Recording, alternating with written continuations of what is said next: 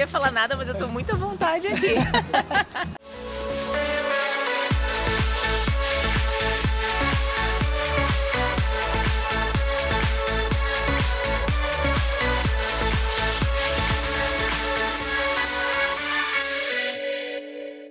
Restaurante e churrascaria Porto Grill. Carnes selecionadas e cortes premium. Você pode usufruir de tudo isso no conforto da sua casa, pedindo pelo iFood ou pelo site portogrill.com.br. Salve, salve galera do blog do Baixo, vamos que vamos que é tudo nosso.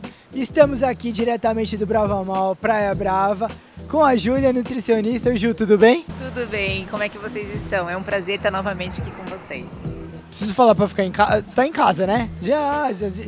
Você escolhe o tema, você escolhe o que você vai falar, o que você quer falar. Se você quer falar também, se você não quiser também, a gente vai embora. Você que manda. Não queria falar nada, mas eu tô muito à vontade aqui.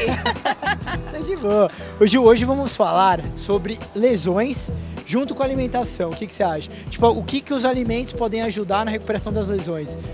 Perfeito, exatamente. Tem dois pontos bem importantes. A gente fala muito de exercício, importância de atividade física, musculação, crossfit é o que mais está em alta hoje em dia. Porém, a gente tem que ter a nutrição aliada para performance. Então, até aí tudo bem. Mas se a gente ultrapassar esse ponto, pode acontecer as lesões. Então, com muita intensidade e sem orientação capacitada, acontecem as lesões. Entendi. E tem algum alimento específico, alguns alimentos que ajudam na, na recuperação das lesões? Alimentos anti-inflamatórios, então principalmente cúrcuma, açafrão, o ômega 3 também. Então, tanto suplementação como em alimentos como linhaça, chia são importantes. Vitamina C, então alimentos cítricos, né? Então, frutas cítricas como laranja, goiaba, limão. Frutas vermelhas também são interessantes para cicatrização, então amora, mirtilo, morango, são bem interessantes e a gente pode estar tá incluindo no nosso dia a dia.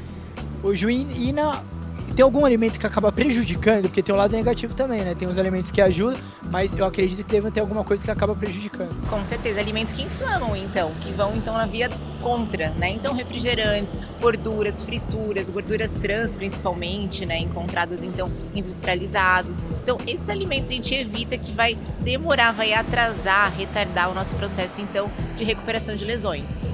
O Ju, então, por exemplo, esse pessoal que faz esporte de alto rendimento, os médicos, a equipe deles, então, eu acho que eles acabam não recomendando esse tipo de produto, de produto não de alimento, para justamente não prolongar o tratamento, né? Com certeza, vai afastar do nosso objetivo que é a recuperação muscular, então, de lesão, de tendão, de tecidos.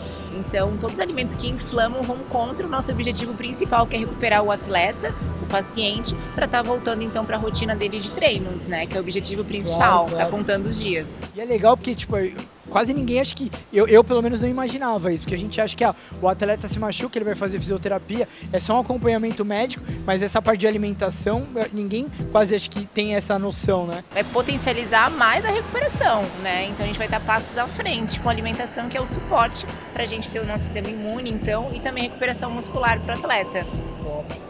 Galera, muitas dicas então, que vocês, que vocês perceberam aí que a Júlia mais uma vez passou para nós. Obrigado, viu, Ju? Obrigada a você pelo convite. Até mais. Até a próxima. Em breve, né? Vocês sabem que em breve estamos de volta. Valeu, galera. Até semana que vem.